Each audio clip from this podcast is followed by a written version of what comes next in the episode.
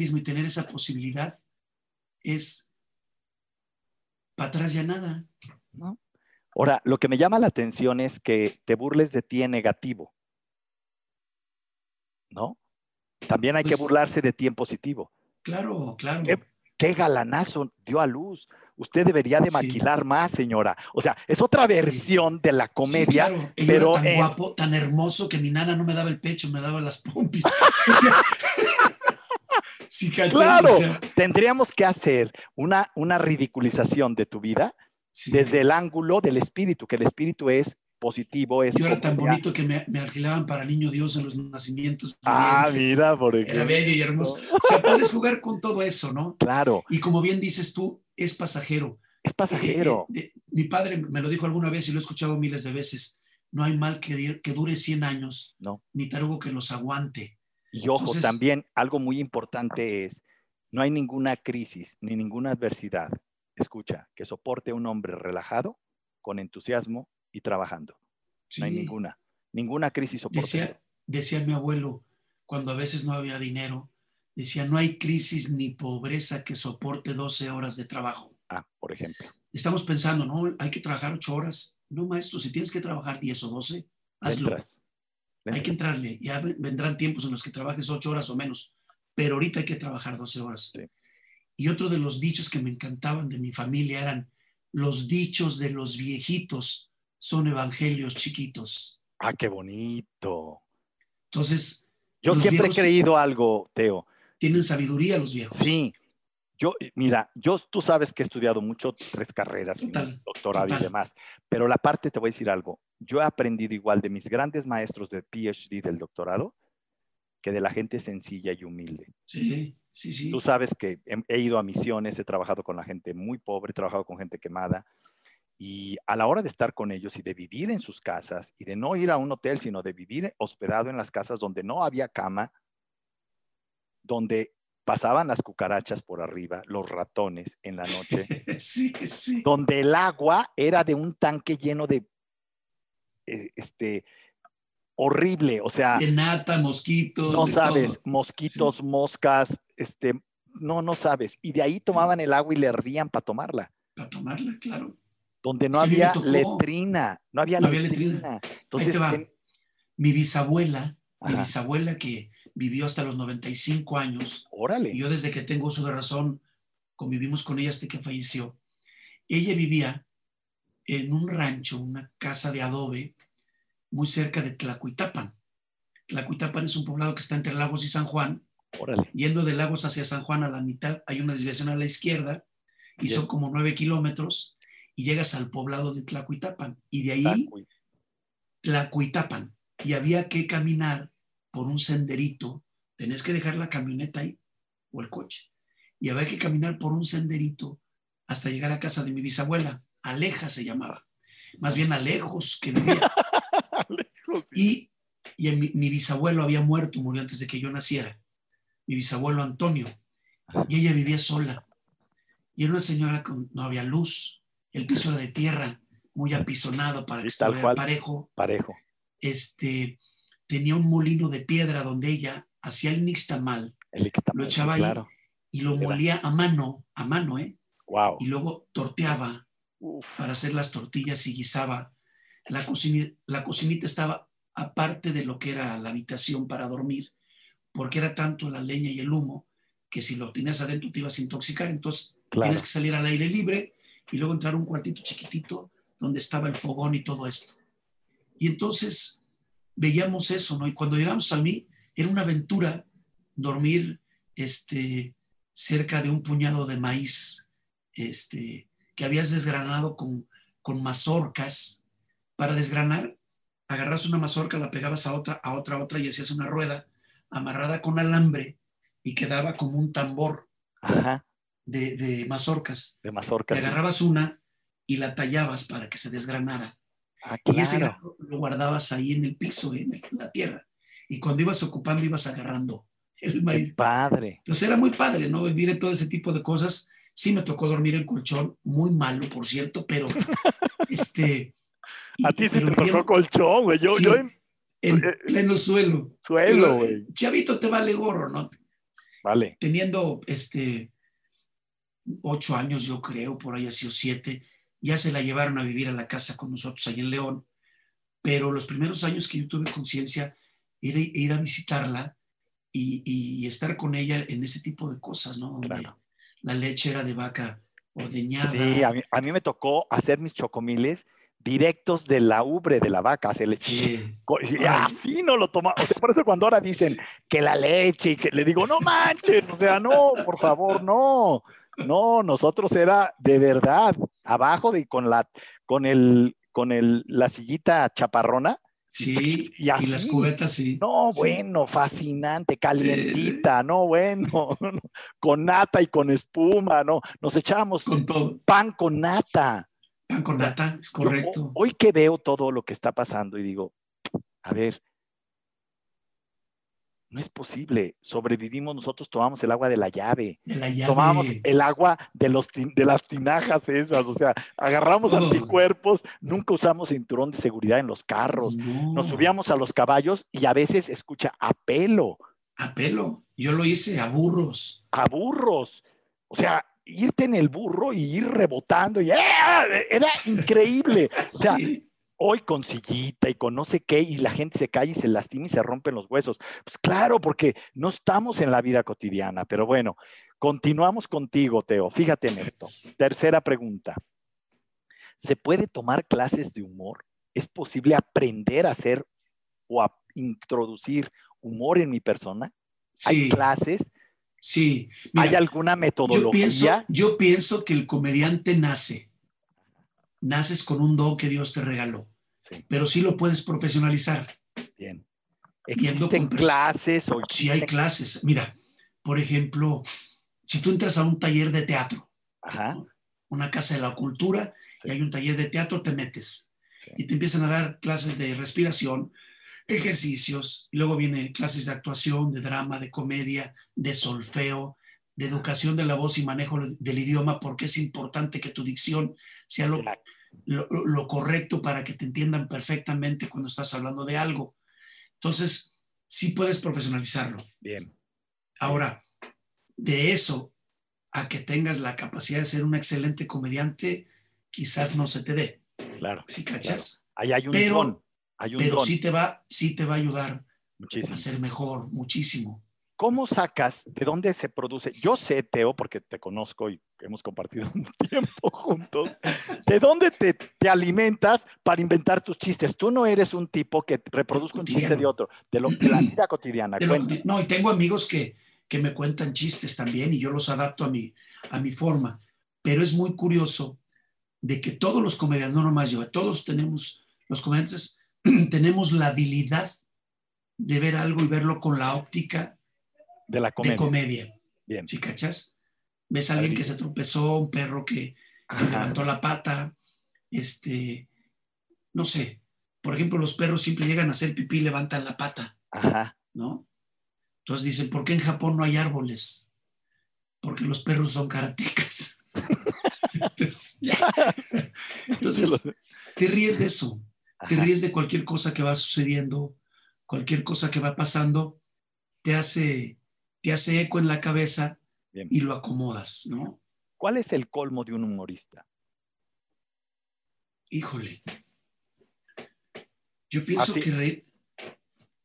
No, no, no. Por es ejemplo, que ya ves que hay la, la categoría de Sí, la el colmo del borracho, de los, de ¿Cuál, los, y que ¿Cuál es el colmo de, de- de un zapatero? el colmo de un zapatero. Tener una esposa que sea una mujer suela. o sea, A ver, eso, ¿no? Pero, pero el colmo de un comediante, ajá. híjole, yo sé, no sé, pero tener a alguien a tu lado que no se ría, que no sea feliz, que no disfrute, ¿no? Es el colmo tener a alguien a tu lado que, que sea una persona agria. Es comer diente en vez de comer Comediante. sí.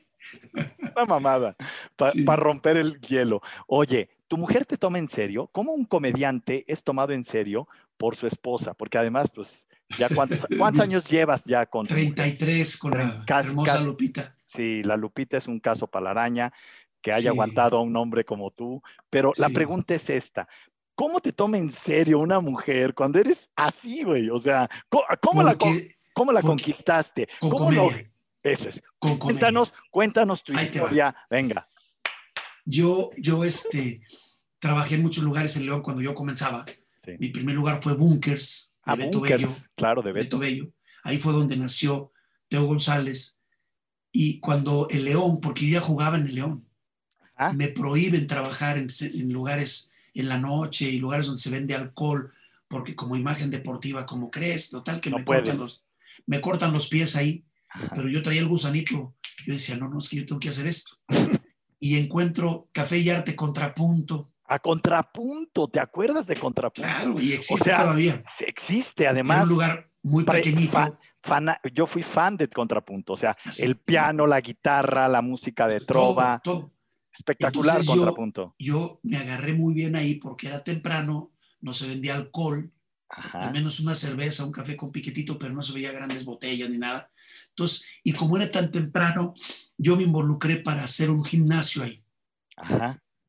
Y un día, este, por ahí en el mes de octubre del 86, este, yo ya no iba a contrapunto y me dicen, oye, por favor, ven, que nos, sabes que me voy a ir a México.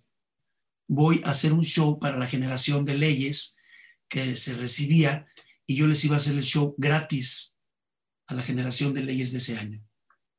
Y este dice, ¿por qué no vas con nosotros? Te ganas una lana y acabando te vas a la central y amaneces ya en México. Dije, pues sí es cierto.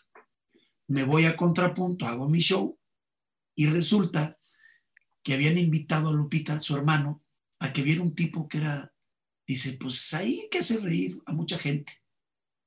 Entonces va Lupita a ver mi show y, la enamoro. Ahí. La enamoro ahí con, con mi comedia. Claro. Que familiar y todo. Yo no la vi porque en el escenario con la luz no ves, y todo No ves a nadie. Pues ves muy poco, Entonces te enfocas a divertir y no a ver. Yo termino el show, me despido aplaudiendo a la gente, muy padre, me salgo, me voy a la central de ahí, me voy a México y ya. Y ya. Yo voy a México, papá, papá, papá, papá, regreso a León, me invitan a ir a, Acapulco el 2 de noviembre, voy con una familia a hacer Acapulco, nos divertimos y regresando de Acapulco me invitan a un show y este y voy a trabajar a través de Noé Roa, ¿te acuerdas? El locutor, que también es fotógrafo profesional. De hecho, él tomó las fotos de mi matrimonio. Él hizo las fotos cuando yo Qué me casé padre. Sí. La foto que está allá atrás. No, este es de mi hijo, el mayor, de Teo Órale. y, Pía, ah, mi, qué padre. mi nuera. Sí, qué no padre. tengo aquí a la mano la foto de nuestro matrimonio. No importa, no importa. los tengo en otro lado, pero bueno. En tu corazón está y 33 años. 33 años. Entonces, Lupita le había yo encantado la vez anterior y le dicen, oye, ¿no quieres ir a, la fiesta? Y dijo, no, ya estoy en pijama. Le dicen, va a ir Teo González. ¡Ah! Dijo, ahorita Y se cambió y en cinco minutos estaba lista y fue a verme. ¿De verdad? Pero ahí te va. Ese es amor del bueno. Total. O el gusto, ¿no? A lo mejor no me le había gustado. Porque a que no me la crean en algún momento fui galancito, tenía un pelo ah. no, no, tan largo como ahora, pero suelto y así de melenita y todo. Y, y lo bueno. Yo llego al show, hago mi show, lo termino y voy y me siento en una mesa aparte de todos los invitados porque yo era, no era parte de la fiesta. Yo me siento aparte, esperando a que me pagaran para irme. Y llegan unas, unas personas, y entre ellas unas bellezas de mujer, que yo la vi, se me cayó la baba, pero siempre he sido muy respetuoso, fíjate. Sí, yo sé. Yo no soy así de que, ¡ay! Y te vas siguiéndola, no. La vi y dije, qué mujer tan hermosa y me agaché. Me volteé hacia otro lado por el respeto que me merecen. Yo no sabía si, si era casada y si iba con su marido, nada. Claro, claro. Entonces yo lo hice con ese respeto, volteé y dije, qué mujer tan bella, y ya. Y yo esperando que me pagaban, llega Noé Roa y me dice, oye, dice el, el dueño de la fiesta, señor Pinto, chileno, para descanse, ya murió, que si le puedes hacer un pequeño show para las personas que acaban de llegar, porque junto con Lupita su hermana y y su cuñado, llegó más gente también, que si les podía hacer un pequeño showcito. Le dije, claro que sí, hombre. Pues, Entonces yo me levanto y empiezo a hacer el show y veo que ella le estorbaba un poquito un poste y le hacía así para verme. Y entonces yo empecé así para dejarme ver. También me dice hacia acá y empecé y empecé a ver que me veía y, y yo así como sonriéndole a todo mundo, pero volteaba con ella. Y ella también dije, ah, caray, Esto ya suena. hago media hora de show, me regreso a mi mesa para que me paguen. Y en la mesa donde estaba Lupita me habla este, el hijo del señor Pinto, Alejandro Pinto, que era novio de mi cuñada Tere. Me dice, Teo.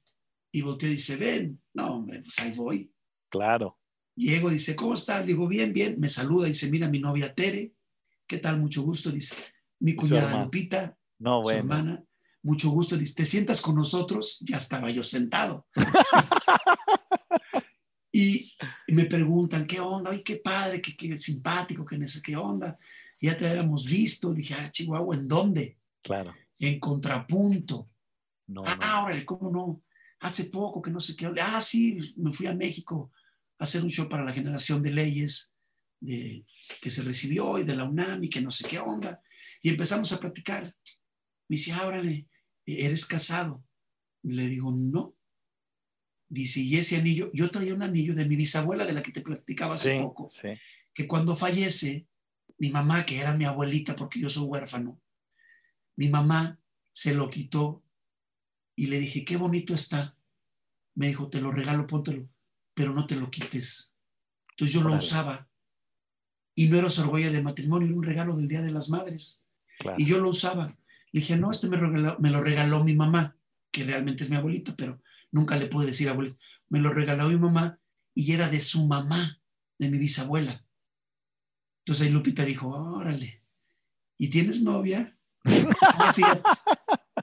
No, y empezamos a platicar, flirteamos padrísimo, me encantó. increíble, qué Yo la increíble. veo entrar y dije, qué belleza de mujer, y de repente ya estoy sentado con ella, dije, no, con permiso. No, bueno, este es- Empezamos a platicar, intercambiamos teléfonos y todo. debiste haber hecho algo bueno, Teo, Totalmente. ¿verdad? Sembraste Totalmente. alguna semilla buena para que te haya, que Dios te haya puesto a alguien así Yo en digo- la mesa, ¿no? Yo, yo, yo digo que algo de haber hecho en la vida bueno porque Dios me premió con una mujer hermosa y extraordinaria. Así. Sí, Y digo extraordinaria porque no es ordinaria, es extraordinaria, de verdad. Me consta, me consta. Y este, empezamos a, a platicar y todo eso. Llega el lunes, nos hablamos por teléfono.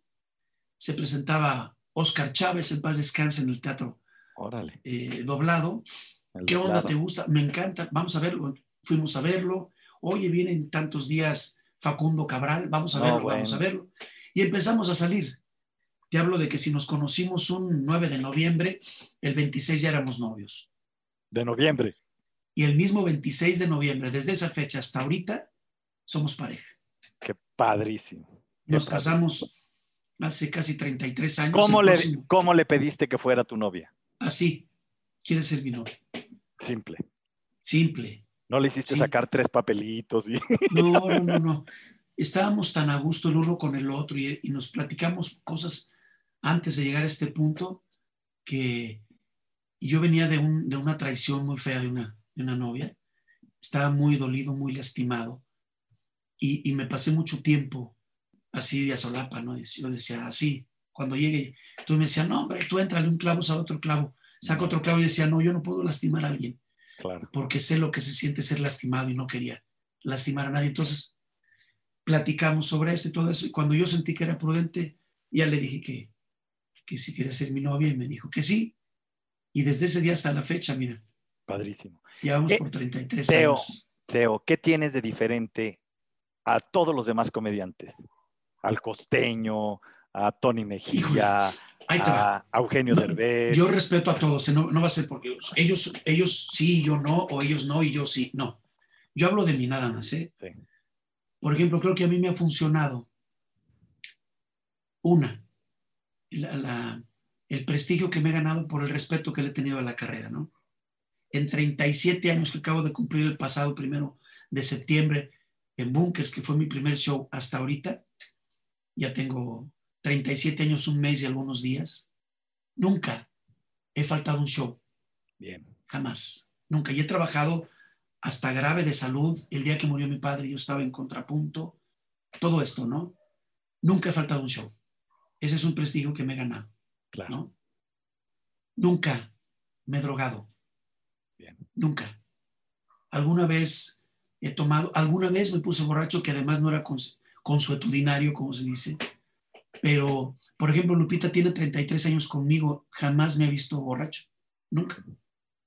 Entonces, me he tomado la copa para el brindis, para el, para el saboreo, para el disfrute, pero nada más. Claro. Y alguna vez sí me puse borracho, no te digo que no, pero de yo desde que estoy con Lupita no me he vuelto a poner borracho. Este, nunca me he drogado, nunca he faltado a mi trabajo, soy fiel. Yo desde que estoy con Lupita, solo con Lupita.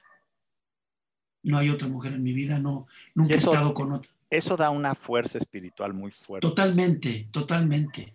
Porque no, lo haces. Quiero mencionar algo, no lo hace por obligación y yo lo conozco y conozco a Lupita. sí no es que Lupita lo esté vigilando, ni le saque el celular, ni le revise. Él enseña su celular, es un ella, sabe mi clave y todo eso. Yo sé, yo sé. Ha sido un, respeto y un codo con codo en salir adelante, porque también igual como dices tú, pasamos momentos muy difíciles. Muy difíciles, claro. Y jamás volteó a decirme, oye, esto no es lo que yo esperaba, esto no es lo que me prometiste, o esto no. Nos la hemos rifado los dos en todas. Y de veras, ¿eh? no necesito hacer nada más. Y creo que eso es lo que hay una diferencia. Por ejemplo, yo he volteado con ellos y ellos han cancelado eventos, han tenido muchos problemas, algunos, no digo nombres, con alcohol o con drogas, en sus familias y todo eso. Y yo le doy gracias a Dios, primeramente soy católico, soy creyente, por lo tanto sé que esto es un don que Dios me regaló. Oye, hay que comentar lo del el WhatsApp que te mando, ¿no?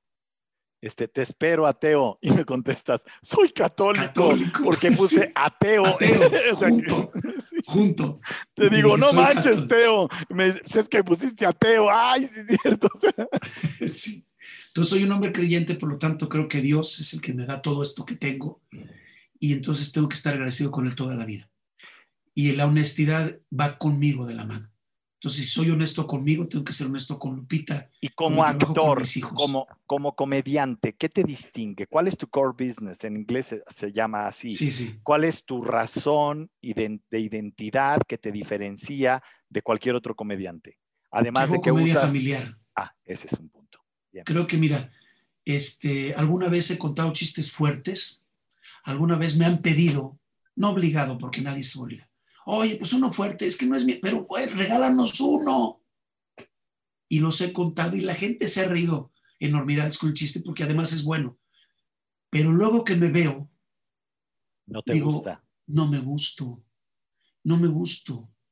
A mí me incomoda incomodar claro. a una familia.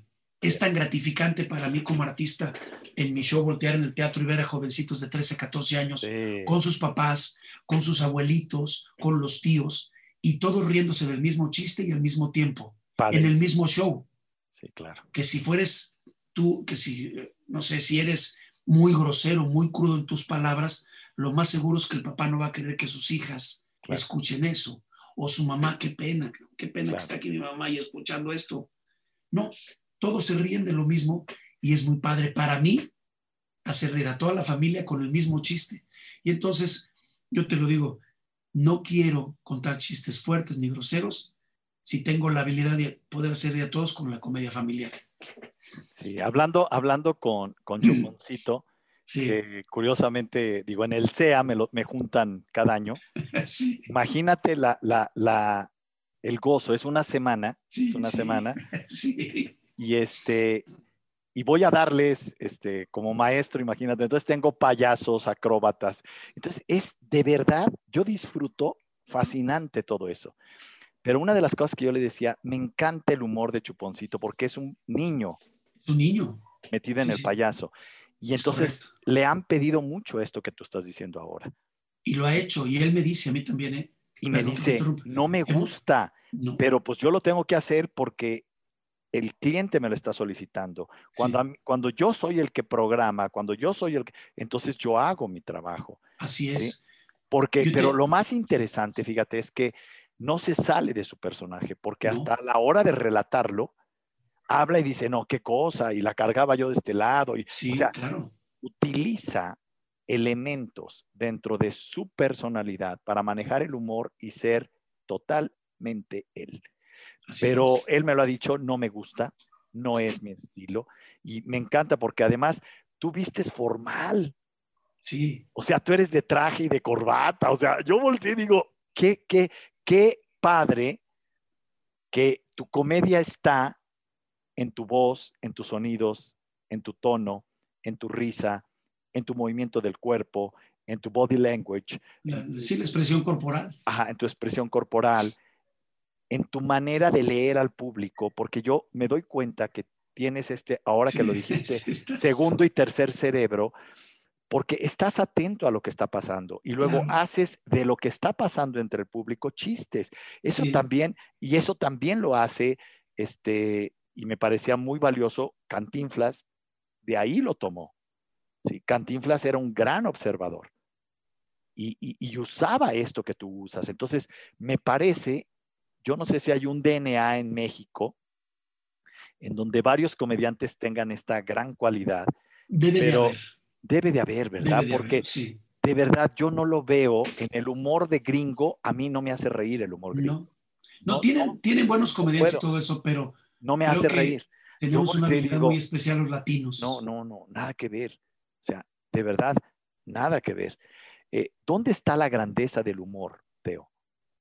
En la sencillez. Fíjate qué curioso, ¿no? Es como una ambivalencia. La grandeza está en lo pequeño, en la sencillez, en ser sutil, en, decir una palabra correcta para que provoque la, la risa, ¿Hay, ¿no? ¿Hay algún modelo en donde la gente espera que digas esto y dices esto y eso es lo que los hace reír? Totalmente, la sorpresa. La sorpresa es muy, muy importante. Cuando, no, cuando te doy un final que tú no esperas. Es, es, muy importante. ¿Existe ese modelo? Hay paso uno, paso dos yo, y luego Yo creo que no. Es intuitivo.